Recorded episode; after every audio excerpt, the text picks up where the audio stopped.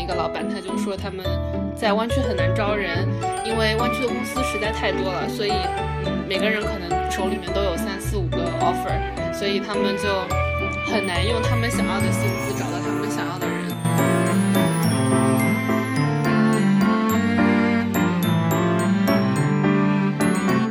我基本上就是早上九点半、十点开始上班，下午六点六点半左右就把电脑关了。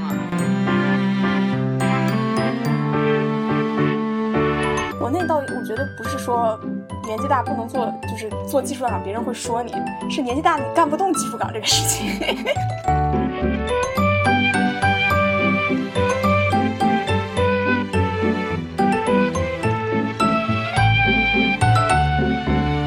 对，就是在家办公。我们之前不是也有一段时间是这样子，第一是效率低，第二是工作时长被拉长了。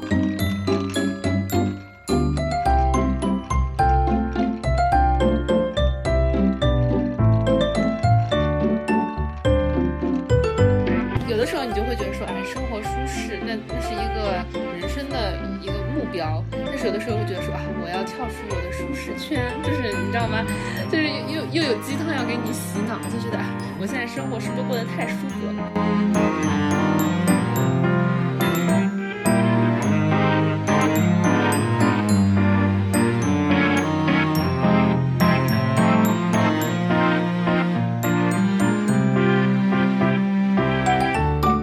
相信你平时肯定也会有很多在美国互联网工作的同学，你会有一点后悔回国互联网工作吗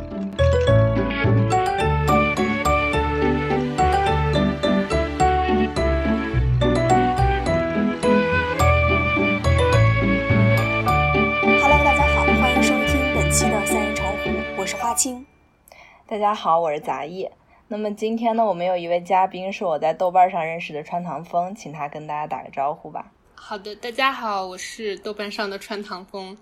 在豆瓣上发现穿堂风经常会分享一些关于播客的一些笔记，就是每天基本上都会发一条，所以我觉得，嗯，好不容易碰到一个播客爱好者，所以很想就是来跟他录一期节目。啊，那我们应该聊一下播客的。对，但是我们之前刚好有一期就是刚聊过，当时找你的时候对。好的，好的。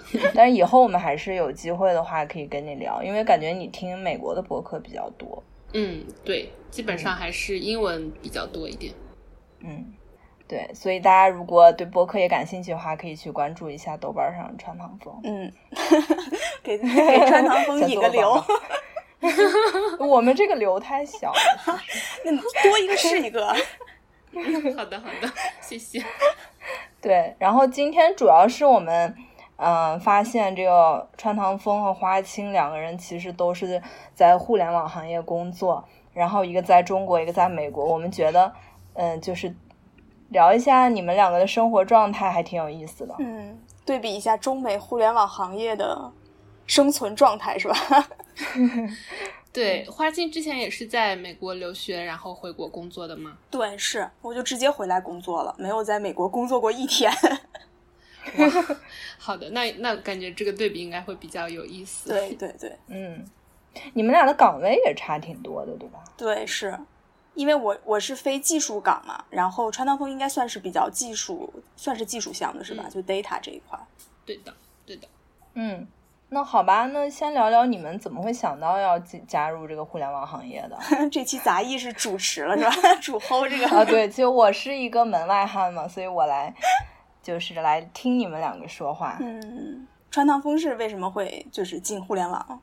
我是在美国读的研究生，然后因为研究生的时候，我当时想的嗯、呃比较多是关于身份的问题，所以我就去面试了咨询公司，因为我知道嗯。四大的某大咨询公司，嗯他们一般上都是会，嗯，给给学生给国际学生那个工作签证。我都我不知道要不要说英文，就是可以啊我会可以努力把说，可以说。OK，、因为对我在努力的把英文给转化过来缩略掉。对对对，但是 sponsor 实在不知道怎么说赞助嘛。Anyway，呃，我我就去面试了咨询公司，因为我知道咨询公司一般都会给国际学生签证。嗯，但是做了一段时间之后，我发现我实在是不太适合咨询。嗯，对我来说的话，个人没有任何的成长。然后我就开始找工作。嗯，当时的话，我因为家庭的问题搬到了湾区，就自然而然的就想着，那不如就去互联网行业试一下，然后就去面试之类的。嗯，是因为到了湾区，所以才想着去互联网。呃，也没有，互联网钱比较多吧，我就是这么俗。湾区真的很容易被氛围感染，我觉得。嗯，湾区都是互联网企业吗？嗯，那肯定也也会有很多不同，但是怎么说呢？可能是湾区的选择会比较多一点吧。像我们老板他就，嗯，我之前有问过我们一个老板，他就说他们在湾区很难招人，因为湾区的公司实在太多了，所以，嗯，每个人可能手里面都有三四五个 offer，所以他们就很难用他们想要的薪资找到他们想要的人，所以他们现在都在努力的往外面扩招。嗯，因为别的地方竞争可能稍微少激烈一点，他们可以。更廉价的压榨我们，这样子。哎，我觉得国内的话，就其实，嗯，选择进互联网的人还蛮多的，感觉是一种风潮。的确，就是钱是一个因素，就是相对来说，互联网花青也是因为钱吗？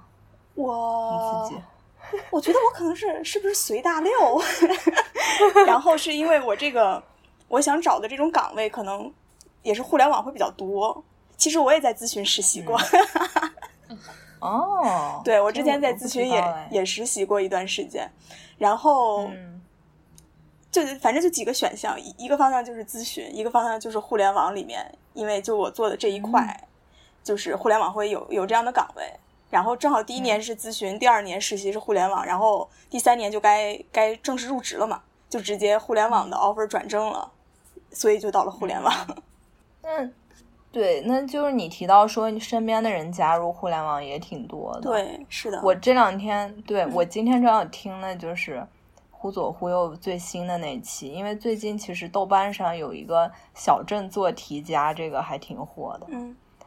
不知道你们听说过没有？就是在那个豆瓣小组什么九八五废柴联盟，嗯，有个这样的小组，就是一些九八五毕业，然后大家觉得自己混得很差的人，他们就说。自己是小镇做题家嘛，基本上都是从那种，嗯，比如说十八线小县城考到比较好的学校，然后很多这些人就从事的是互联网，然后大家就觉得好像互联网现在是一个阶级上升比较快的，在国内啊，在中国是一个阶级上升特别快的一个职业。对，其实之前就看到有说嘛。说，如果你是一个家里生活很富足，然后不缺钱，怎么样的一个家庭，你没有必要选择互联网。如果真的是就是 家里生活条件一般，然后呢，你又想过稍微好一点的生活，这种就是穷，你就 进入互联网行业去赚赚这个辛苦钱，有这种说法。那川航峰，你觉得呢？在美国的情况呢？嗯。我觉得肯定首先要承认的是，嗯，由几大湾区的科技巨头带起来的话，湾嗯，作为湾区来说，嗯，如果你是程序员之类的话，岗位确实是工资会比较高，应该是全球在同等的那种工作环境啊，这里面应该算比较高的那种了。但是我觉得至少我的同事的话，嗯。大家还是比较，至少我的同事啊，我接触的同事，大家还是比较有理想的，就是会觉得说，是抱着一种我想要把这个产品做得更好，然后这样的话可能可以让更多的人的生活变得更好那种想法，然后 在在工作。当然，我们只是非常小的、很小很小的一一个小部分，因为在美国本来可能大家所谓的阶级，我最近肯定是因为从种族问题，然后讨论到阶级问题，大家肯定都会觉得。是，确实是越来越明显，但是至少不会说你去互联网公司上班了，你就实现了一个阶级的跨越。这样，他们的阶级那种有钱人实在是太有钱了，没有办法去跟他们 怎么跨越。对，但我好像以前是听说过，就是像湾区相当相对于有 new money 这个感觉，然后东部的话，金融可能更有 old money 这种。嗯。对，但是你想要做成 new money，那你可能得创一个公司，然后再被人几个 billion 买下来。对，就是打打工应该还挺难的。那倒是。是。对，其实国内也是啊，也不是说你进了互联网公司是一个什么跨越，只不过是相对其他岗位来说，你钱稍微多一点，然后可以通过自己的努力，是吧？这个延长工作的时间，然后工作的加大工作的强度来多挣一些钱，是这样子。嗯。对，那我觉得国内这个还真的是听起来还有点惨，就感觉真的是用生命在换钱。那说到这个工作时长的问题，就是你们你们俩的工作状态是什么样子的？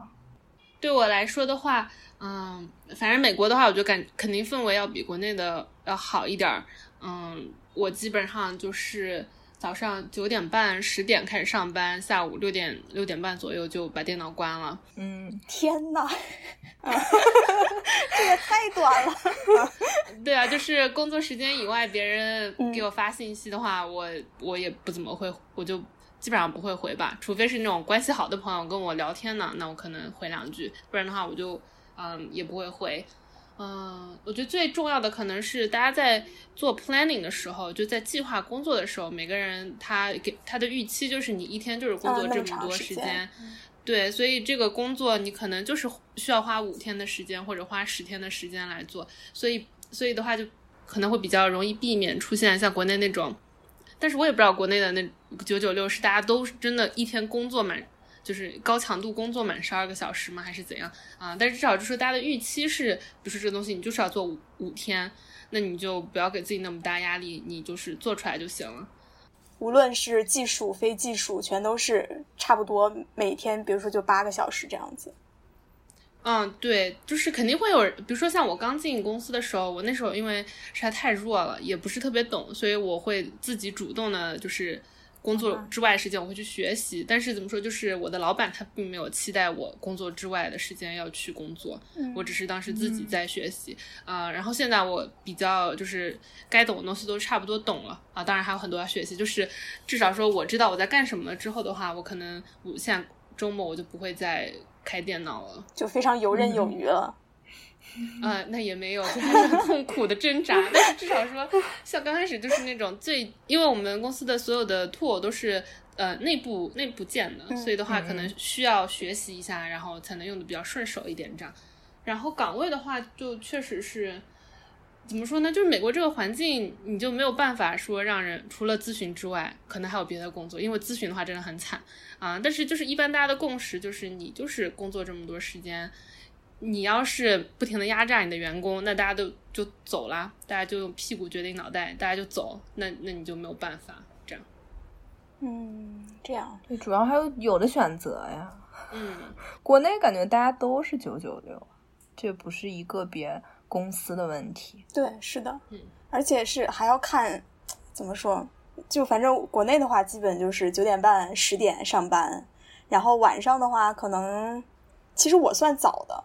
就是我们这个工种，可能八点八点半差不多了，但其实有很多都是八点半九点再往后，甚至周末有的时候也会有一些公司它是强制六天的，就它就是规定每周都上六天，就休一天。有一些公司是大小周，就是一周是五天，一周是六天，一周五天，一周六天这样子上的。嗯，所以你们工作 plan 的时候就是按照一天十二个小时 plan 的。嗯，反正不会按八个小时 这样来计划。哦，的确是，嗯，那确实很累啊，我觉得。嗯，是的。但其实我们这个工种，我们公司相对来说还算好一点的。其实，嗯，像我知道的话，就拼多多真的就是六天，真的是拼呀。嗯，就有一种怎么说呢？回到像高考时候一样，就是你高考时候。每个 每天每个人就是这样，你就是一头扎进去，你就学吧，你就复习吧，你就不会想任何别的事情。但是高考还有个头，你知道哪天会高考？可是这个东西又没有头，这个可怕。嗯，对，让人绝望。嗯，是，反正国内的话，真的整体来说，基本九九不至于九九六，可能九九五是肯定的。但是也是怎么说？因为。公司提供了很多东西，他就把你困在那个里面了，就是一日三餐，甚至是一日四餐，然后包括什么健身房、洗澡的地方，然后各种福利，就感觉你一天就跟在学校里待着那种感觉似的。就早上起来坐上班车去了公司吃早饭，然后中一上午过去了吃中午饭，一下午过去了吃晚饭，吃完晚饭你想锻炼的时候，你还可以去健身房再动一动。然后晚上再坐晚上的班车 再回家。但是但是我就要说，这可能就是怎么说，大家的思维模式不同吧。因为像呃美国的很多公司基本上也是提供这么多的福利，就是可能还会有更多啊乱七八糟各种东西都有。但是大家不会说，因为他提供了这个福利，所以我就觉得我一天在公司待着也没什么关系。就是怎么说，就是没有对或。我觉得有对或错，但是官方一点说没有对或错，但是就是每个人的，嗯，就是就是得，就是他给你灌输的那个思维，他给你灌输的思想不太一样吧。嗯，反正我我对于国内的这个情况就是不可以接受，我觉得，就是我当然我这么说可能会有人觉得很欠打，就感觉那种一生太短暂了，为啥要这样呢？就是可能肯定，但那但这肯定也是基于我，比如说当时我妈妈有条件送我出来读书，然后帮我付学费，所以我才有这个机会来这边开始求职呀之类的。就是这前面一系列的原因都有在，但是我还是觉得就是，就国内这个实在是太压榨人了。之前不是有个笑话吗？就说某公司什么就是晚上那个吃饭的时间是七点。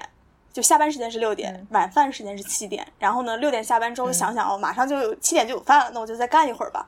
七点吃了饭，然后 七点吃完饭，可能就八点吧，吃好，然后那个稍微消化一下。之后是九点会有什么水果还是什么零食，这个时间我记不清了，反正就这个意思。然后想，那我就再过一个小时吧，就再待一个小时。之后呢，十点之后打车是报销的，想，哎呀，那就再待一个小时吧。就是有，我记得有这个笑话出来，就让你一步一步越来越晚，越来越晚。为了贪那么点小便宜，把自己的这个，把自己的时薪都压低了，为公司贡献那么多的，是吧？劳动对是。反正现在的确有一点点病态，还说就是已经成常态了，就是大家都都接受你工作时间就是这么长。然后就就觉得可能互联网公司稍微给你多一点，包括可能给十几薪，就超过十二薪的这种十几薪，再加奖金这样子，它就是为了 cover 掉你多出来的那些时间，就大家是一个一个默认这个这个东西了，已经是。嗯，我作为一个门外汉，我也觉得其实我不太能接受这种嗯这么长的时间，我觉得这个本质上是错误的，所以就是马云说什么这个是福报之类的。我觉得他纯粹是在胡说八道，把美化自己、压榨别人剩余价值的这件事情。好了，我们别说那些伤心的事了，我们来说一说 你们平时工作都都干点什么呀？就是，呃，就是你们什么技术岗呀，什么非技术岗都在干啥呀？川唐风这个算技术岗吗？嗯，对啊，嗯。我一说是干啥的，大家就都会知道是哪个公司了。啊，就是那可以不说了。嗯，对，随你。很多人都呃，就是我有在豆瓣上面写了，就是我我有写分享的时候会有写。嗯，OK，应该是这么说，就是每天工作的话，肯定是呃每天都不太一样。嗯，之前如果还在公司的话，就是每天早上先去健身房，然后九点半十点去吃个早饭，然后就开始工作。上午就是一两个小时，特别短。对，是我每次上午 都就是去了，然后跟这个说说话，那个聊聊天。嗯，哎，我们去吃午饭吧。我说好呀。然后，然后就嗯工作到下午之类的。嗯，每天具体的工作内容的话，嗯，最理想的状态肯定是因为我们公司是半年评估一次，所以大家。就是这也是大家会诟病的一点，就是所有的项目就好像变成了半，就只能你半年做一个项目，半年做一个项目。如果你这这半年做不完这个项目的话，那你就是你这半年就好像什么都没做。那你在嗯各种评定的时候，肯定就会得到不好的分数这样子。嗯，所以就会每半年的话，大家都会想要先计划好一下这半年我大概想要做哪一些比较大一点的项目。嗯，然后就会分摊到，比如说每每个月要做什么事情，每每一周肯定没有算那么细了。但是的话，因为我现在加入了一个新的组，这个组就比较新，项目也产品也比较新，所以就非常的混乱。嗯，经常就做着做着，突然说啊，我们明我们下个星期有一个的大老板的 review，所以我们现在开始要做这个东西。哎，你你这个岗位和 BI 有什么差别吗？你们有 BI 吗？嗯，我们公司没有 BI，但是我之前做过 BI 的 intern。BI 的话，就更加不 technical 一点吧。我之前做 BI 的时候，呃，虽然叫 BI，但是基本上因为现在有很多那种 BI 的呃 platform，各种 tool，就你可以买，就有非常。我之前刚好还帮那个公司就帮他们看了比较了市面上那种十几种各种各样不同的平台，就是等于我自己一点 SQL 啊之类的都不用会写，我就是每天。这样拖拽一下，嗯，可能更多的话是我说，OK，我今天发现我们平台的数据这里怎么样了，然后我就给一些建议之类的，就会不会那么的 technical。嗯，BI 是啥呀？呃，business intelligence。对，嗯，对，我不知道。商业智能，反正我是这么翻的，但就是数数据分析，我们这边其实就是。啊，OK，对，可能我觉得现在 title 也是，就每个公司的，嗯，就是比如说就光一个数据，可能就有。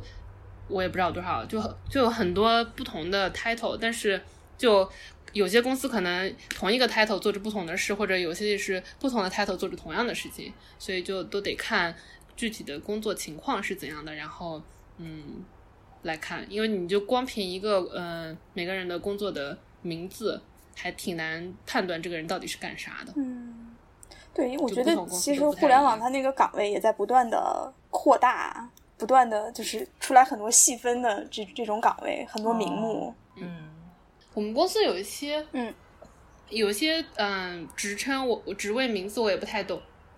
比如说，我今天看到有个人叫 Documentation Engineer，我就不是很懂他具体会是做什么的。然后我们也会有 Infra Engineer，可能就是专门做 infra infrastructure 的那种。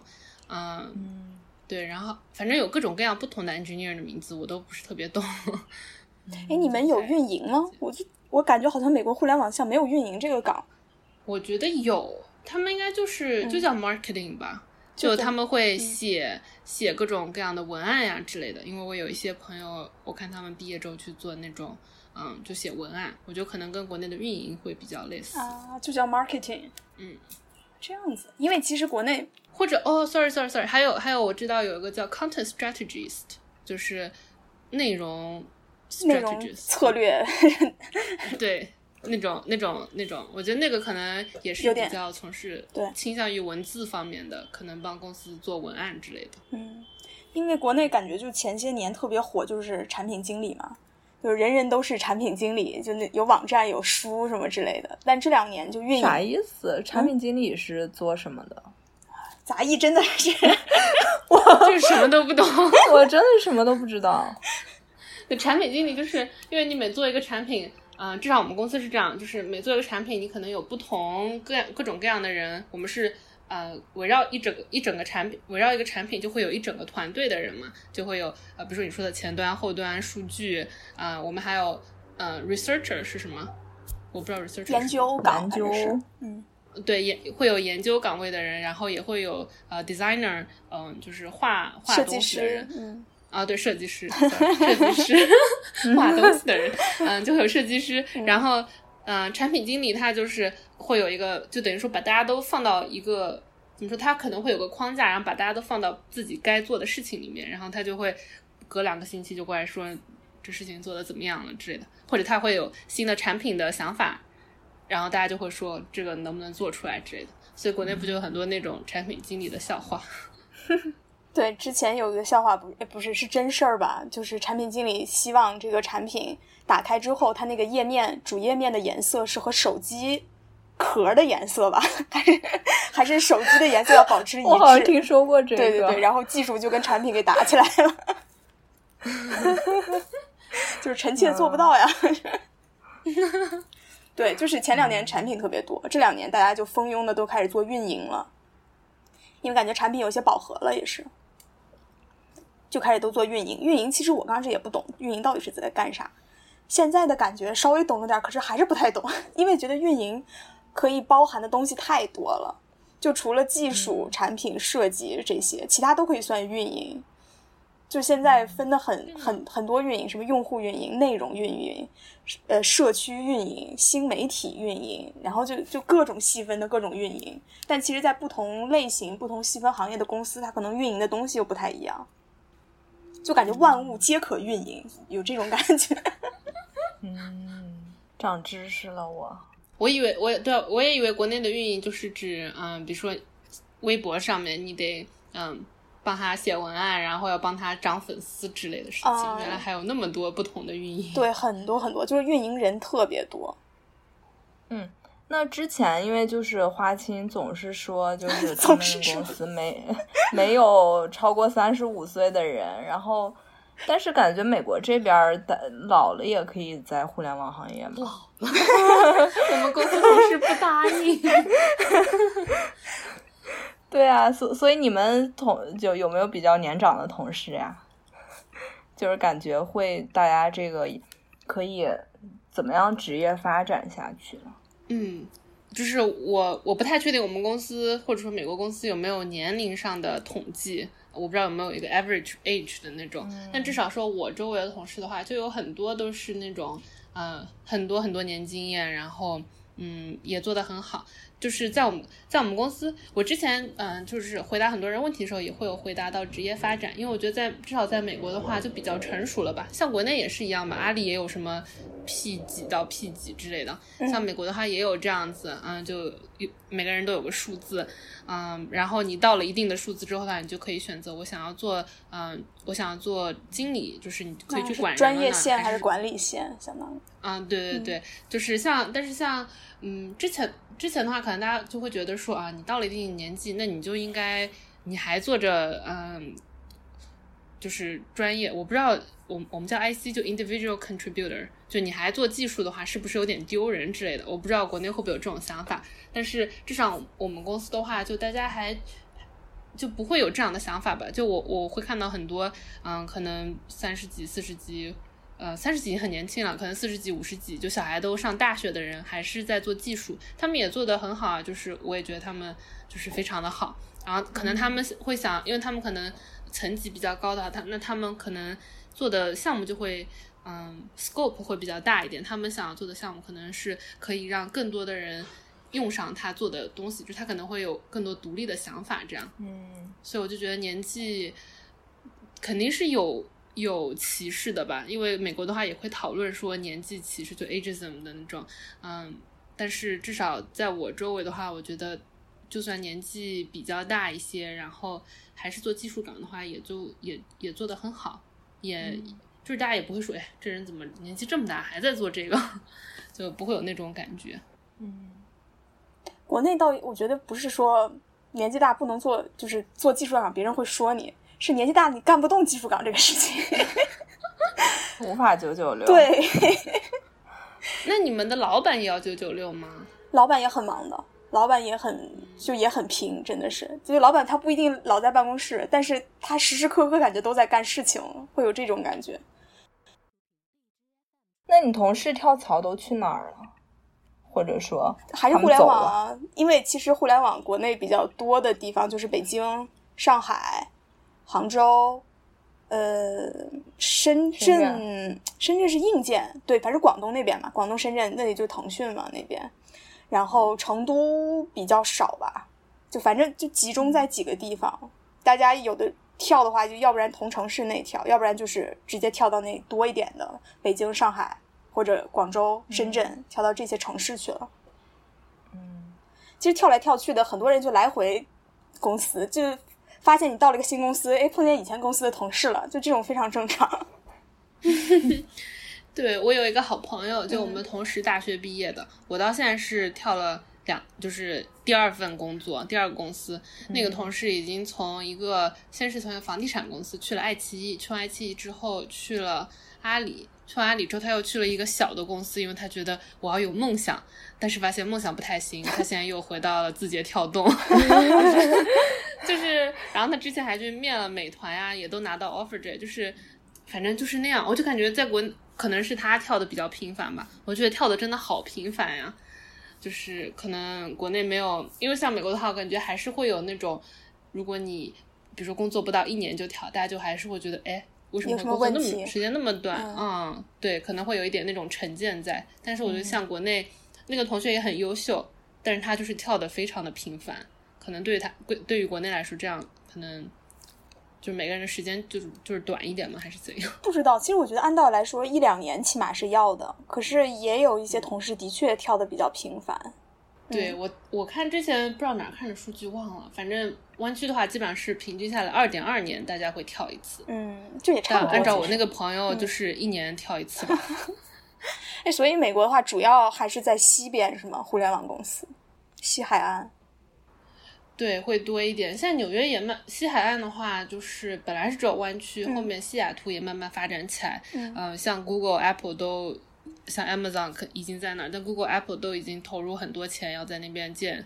嗯，纽约的话现在也慢慢的多起来，但是现在又又一下又说不准了，因为那个疫情之后，啊，很多公司都宣布可以，嗯，永久的，呃，永久的远程工作，所以大家现在又觉得就是很很震荡。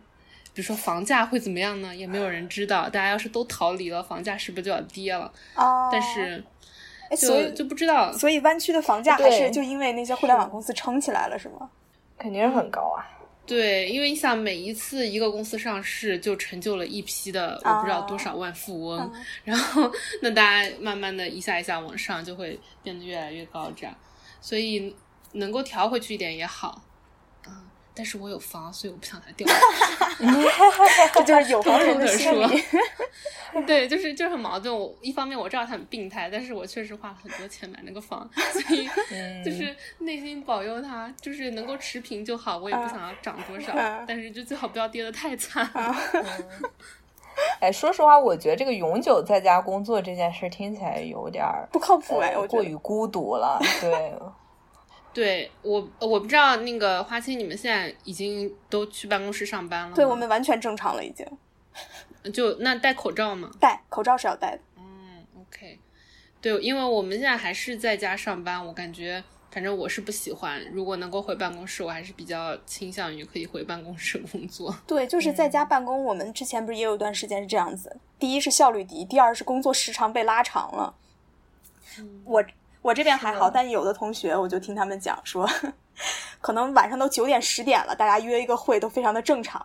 就 下午两三点的时候说，哎，今天晚上约个会吧，几点几点？说大家几点有空？然后每个人都报出来自己没空的时间段，我什么时候有会，什么时候有会。就说那就晚上九点吧，说可以的，就就变成这样子。而且远远程办公就是时效率也比较低，就是你需要。各种开会，然后开会的时候，其实大家也不像面对面这样子开会在状态。那会儿大家都特别盼望说早点回去上班吧，这样子效率也高，时间还能缩短一点。就我回家真的就不用开会了。对我目前是觉得，嗯，效率方面倒是还好，但就是因为我我是在我们在家上班以后。然后才换了一个新的组，所以我的同事我到现在都没有见过他们。嗯，如果在办公室的话，可能大家平常经常一起，就是我之前在办公室，我们组就每天都会一起吃午饭，然后吃午饭时候大家就闲扯，然后很多嗯项目的想法都是闲扯时候扯出来的，然后每个人脾气也会稍微了解一点嘛，就是你知道，比如说你可以跟他开玩笑开到某个限度这样，但现在就因为我我就不认识他们，所以就很难，然后就嗯，比如说我想要说一些比较重的话的话。那我就我我就没有办法很自信的说出来。就之前的话，我可以用一种介于很很严肃和开玩笑的状态中，把那个话，把我想要表达意思表达出来。现在就是太难了，我就我我就是稍微一严肃一点，我自己都会觉得，哎，我是不是有点太吓人了？就是我不知道，我觉得这个状态也不是特别的健康，就我自己内心会有很多挣扎。嗯，就像刚刚说，因为我是在我们在家上班之后才换到新的，所以我没有见过我的同事。然后又因为我这个工种，呃，相对属于较新一点，所以可能很多的，嗯嗯，码农他们都没有跟我这个工种的人合作过，所以他们就不知道我是干啥的。虽然我有解释，但是。就是很难一下子理解吧，然后所以，比如说如果在办公室的话，我们坐在一块儿，那他们可能去开个会，我就问我，我就会知道他们去开会了，可能就比较容易会搭上话之类的。嗯，比如说大家就平时可能随便就问我，哎，你最近在干啥呢？你在做什么项目？大家就聊聊天这样。但是因为在家上班之后就没有了这个闲聊的机会，所以我就很难知道他们在干什么。如果他们不告诉我的话。然后我就会经常发现，他们就比如说做了某个项目，但是他没有告诉我，所以的话，因为我是做数据的，然后就发现你这东西虽然做出来了，你这个 app 做出来，但是你这个数据没有 log 起来，那或者说你这数据 log 的不一定是对的，那我就很难，比如说我们接下来的数据分析就很难做，我怎么知道你这个项目是成功还是失败了呢？所以就搞得很让我一方面是我 personally 就是我的呃情绪上，我就觉得我是不是老老是被他们给。遗忘了，就是会有那种感觉。虽然他们不是针对我，只是因为他们可能不是很了解我这个工种之类的，啊，或者他们就没有跟我这个工种合作过，所以他们不知道应该要在什么时候要包括我，要把我纳入到他们的谈话范围内这样。嗯，然后所以我最近在自己在做一个尝试，就是在 开组会，因为我有一天早上就哭了，就是我因为一系列的事情之后，我我情绪就很难容纳，然后我就一下子，然后我就在家哭，然后哭完之后我就觉得。不行，我不能再自己一个人偷偷的哭，我要让他们也知道我今天 哭了。不不不，我要让他们知道我今天哭了，就说我今天情绪上受到了嗯影响，然后我要我要让他们知道为什么我的情绪受到影响，然后我自己也 propose，我自己也嗯给了一些解决的方案，这样我就说啊，所以我就在开组会的时候，我就说我想分享一些比较个人的东西，可能听起来不是特别的专业。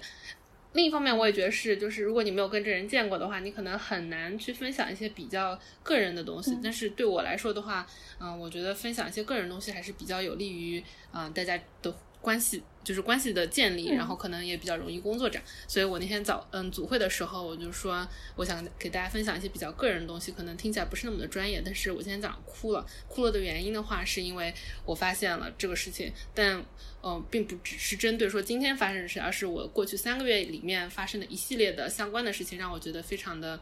情绪上不能接受，然后这个就影响到我的工作，以及我们组的工作，以及我们的项目。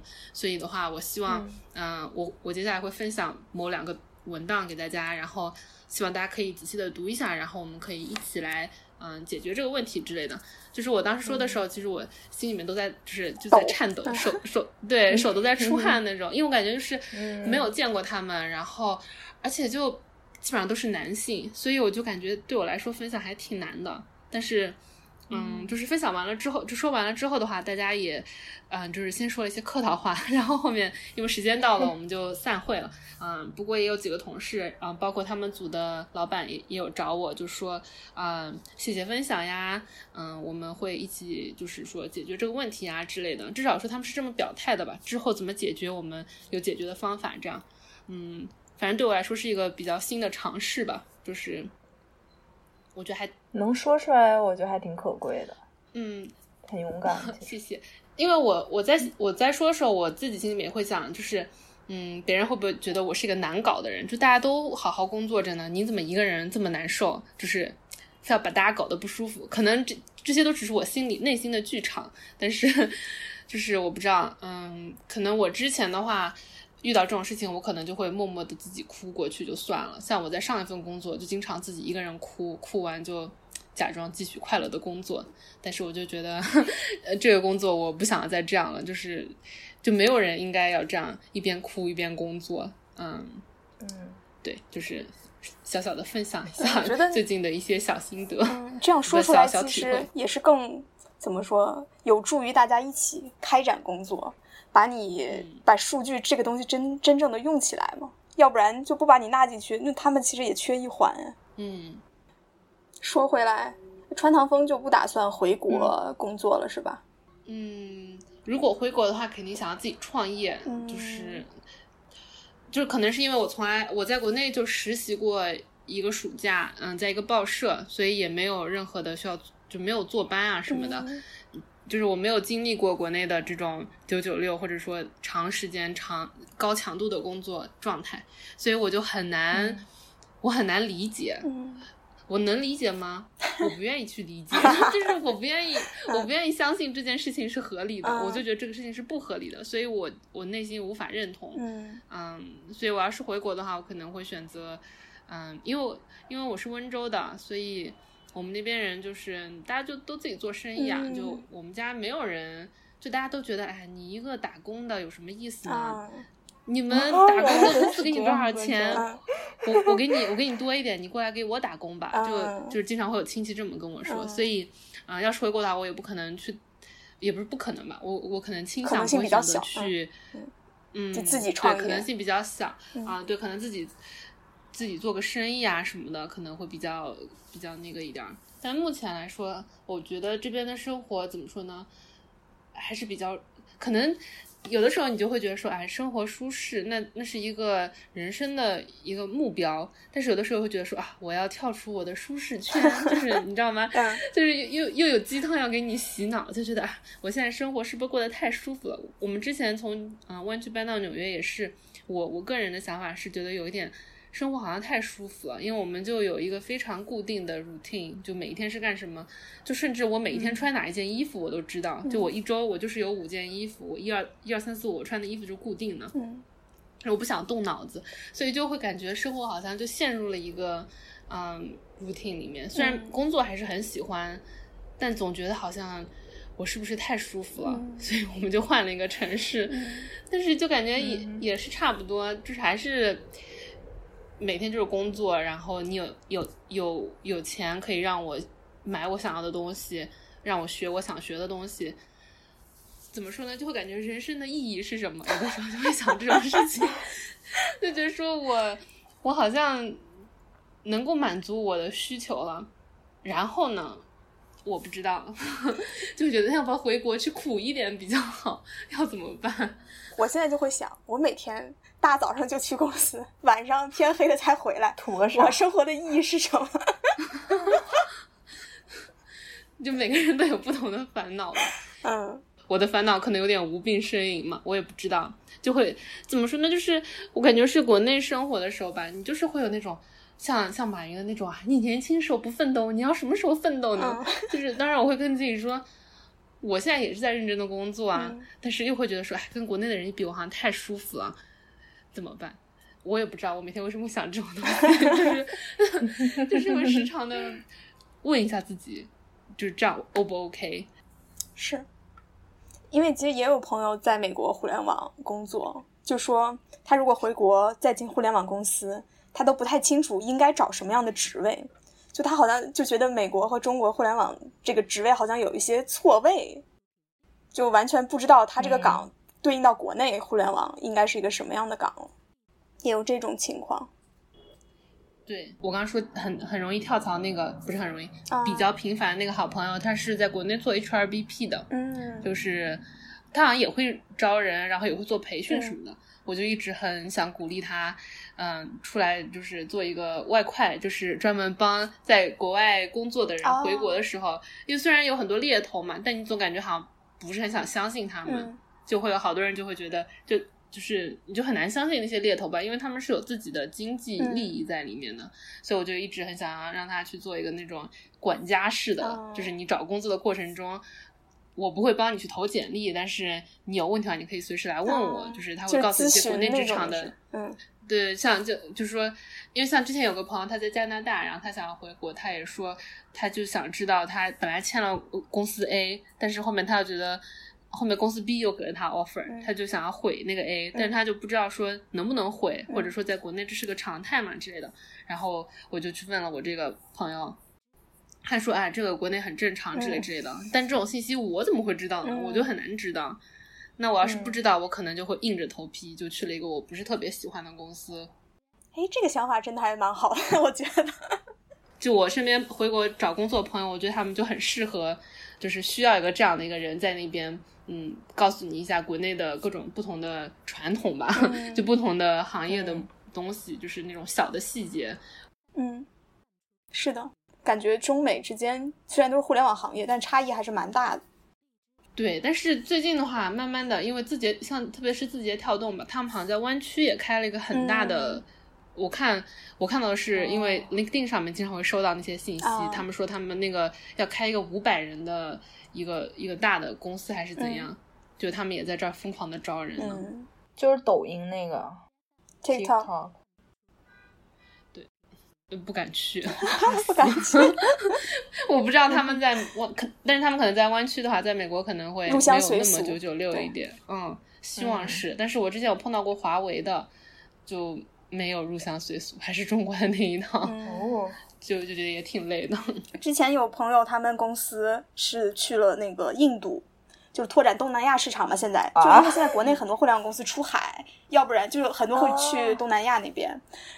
对，去了印度之后，就说招的人已经是印度相对勤勉的一些人了，但是那个工作强度还是非常之低，工作效率非常之低，说合作起来合作起来特别的累。有意思，嗯，反正中国互联网这个拼劲儿的确是，就 所以发展确实好呀，确实快，大家也都说厉害之类的。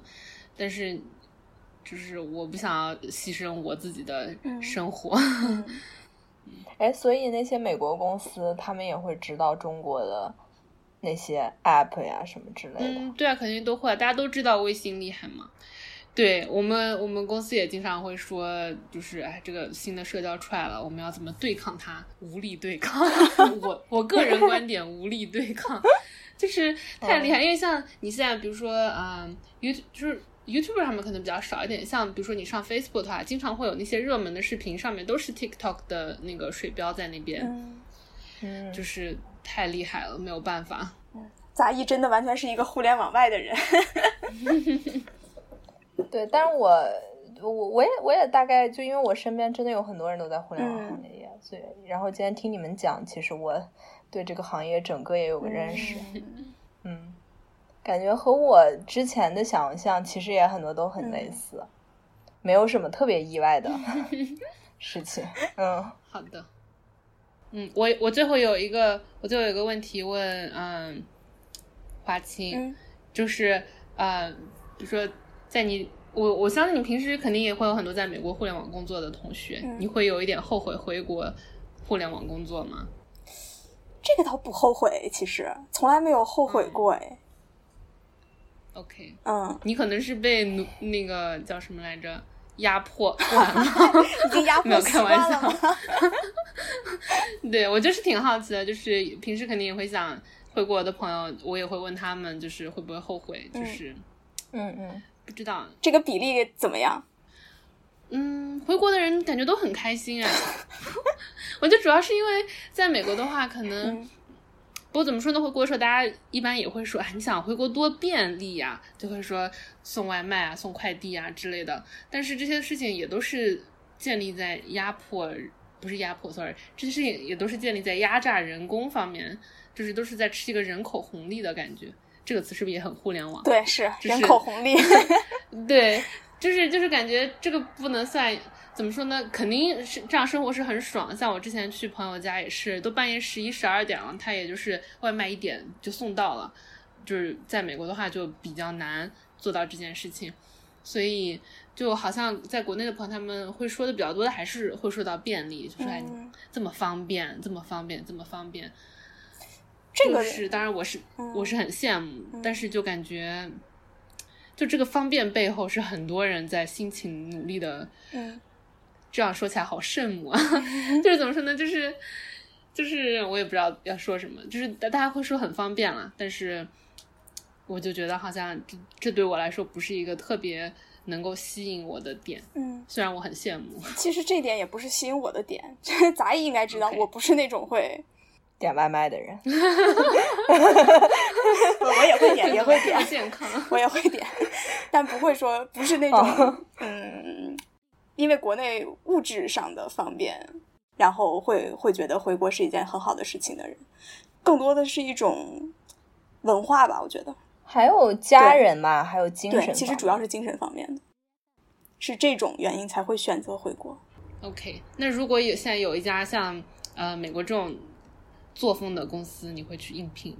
呃，你说在国内吗？有一家这种，嗯嗯，嗯，不一定吧，看情况这。就是问题所在，这就是问题所在，嗯就是哎其实我很好奇，川唐风，嗯比如说你创办了一个美国风格的公司，在国内，你到底是能招到更好的员工，还是能招到更差的员工？你看豆瓣就知道了我很想，知道。那个服务器这么烂，哦，所以豆瓣没有九九六，对，豆瓣是比最比较有名的吧，就没有九九六里面可能豆瓣比较有名这样。哦，就就感觉怎么说呢？除非你给足够多的钱吧。豆瓣的工资，在我了解过来的话，我问过一些些人，那个数据库不够多，data points 不够多，但是就是工资不是很高的那种，就没有办法跟阿里啊那种比。就得看个人选择了。你要是觉得生活就是很重要，那你可能就怎么说，选择余地比较少吧。就国内就把它搞得好像你想要有生活，那你就不可以有；你想要有生活，那你就不能赚很多钱。你想要有，就就像那天有个朋友他就发说。呃，杨天真，你知道杨天真是谁吗？嗯，主要是问杂艺，一个一个什么经纪人，好像是他那天有个访谈是讲，然后他就发了一条说，杨天真问你想要成功的生活还是快乐的生活，这是就是说觉得他这个问题很很。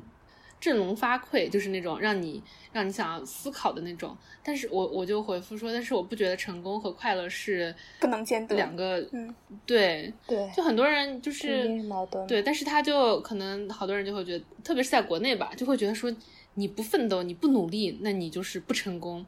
但是你要奋斗，你要努力，那你就得一天二小时都疯狂的努力。反正这对我来说是一个很病态的事情。我觉得这两个事情是可以兼得的。Anyway，就是表达一下我对国内的互联网公司的不满，但是我也没有办法改变它。我真的觉得现在国内互联网公司就相当于旧社会那个地主啊什么之类的，就是不停的压榨长工。我是这种感觉。关键是长工还特别高兴，也不是高兴吧，长 长工就是觉得你给我钱，那我就应该这么干。我也不知道，就这么说肯定会得罪很多人。但是我我还是之前那个九九六点 ICU 出来，我觉得还是挺好的。但是搞了一下之后，可能也没有很强大的力量来支持你的话，你也很难把这事情给做下去。因为国内的公司它就是这样。嗯，对。但是最后的话，我觉得呃可以打个广告，当然不是替我打，就是替全世界的其他国家打。像很多像很多地方的。嗯，像很多国家，除了美国之外吧，很多国家其实都移民很方便。如果你对于国内的文化或者是家人没有那么大的呃那种 attachment，对，没有那么大的，我不知道那词怎么说，用户粘性，对，没有那么大的粘性的话，没有已经出师了。对，没有那么大的用户粘性，然后就是其实是可以考虑一些国家，像嗯，这个是个小广告，像我之前采访过一个人，嗯，他就是去了德国做工程师，也很好，就是他也没有去德国读书，他就是在国内投简历，然后像欧洲的很多国家的话，他们的工签就放的比较宽，就比较方便，不像美国的特特别复杂。OK。给其他国家的广告打完了，对，这就是一个个人选择的问题了。嗯，对对对，嗯，OK，好嘞，很谢谢川唐风能够今天分享这么多。好，谢谢。那我们这期节目就到这里，谢谢，拜拜，拜拜。